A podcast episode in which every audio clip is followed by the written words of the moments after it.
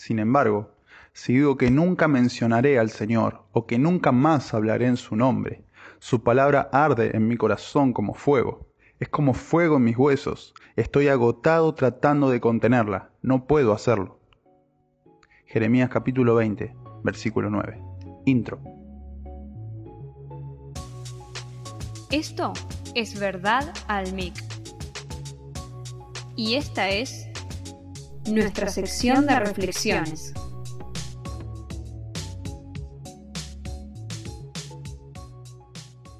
El profeta Jeremías fue encomendado por Dios para confrontar al pueblo en su pecado, para decirle al pueblo todo lo que estaba haciendo mal delante del Dios de Israel.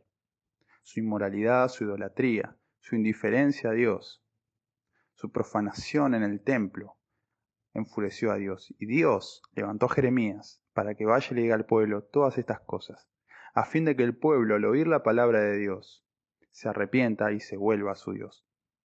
De lo contrario, estaba la amenaza latente y Dios ya tenía listo al ejército babilonio para que venga a invadir Judá y se lleve cautivo al pueblo de Israel.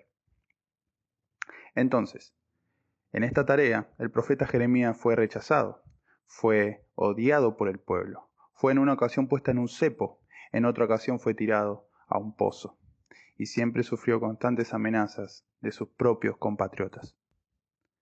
Esto provocó en el corazón de Jeremías una evidente angustia, a tal punto que él pensó en no hablar más la palabra de Dios. Pero llegamos a este capítulo donde él dice que él no podía callarse, que un fuego ardía entre sus huesos, de tal manera que él no podía dejar de proclamar la palabra de Dios. Y gloria a Dios por eso. Si sos pastor, si sos maestro, si sos un evangelista, Posiblemente has sufrido o estás sufriendo o sufrirás rechazo, oposición, aun de los propios o de ajenos. Sin duda no serás popular entre los tuyos. Pero tenés una tarea que el Señor te ha encomendado, que es gloriosa y que es la única capaz de convertir los corazones de piedra a carne, Solamente la palabra de Dios tiene tal poder. No son tus palabras, no son las mías, no son los buenos consejos, solamente la palabra de Dios.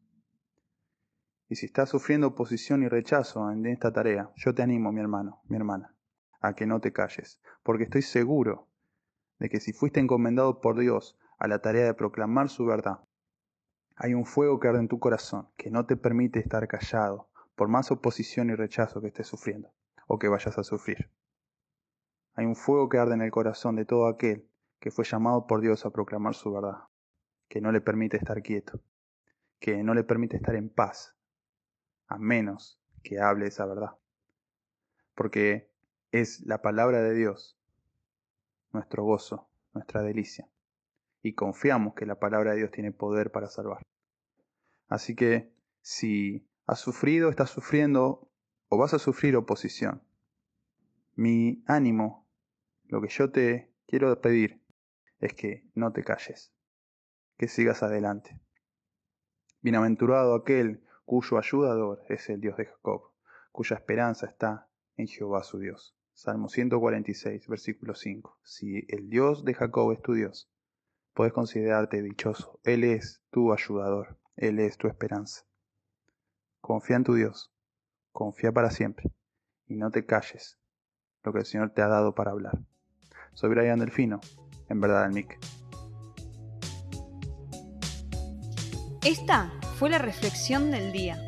Esperamos que te haya gustado y que puedas compartirla con otros. Gracias por escuchar Verdad al Mic.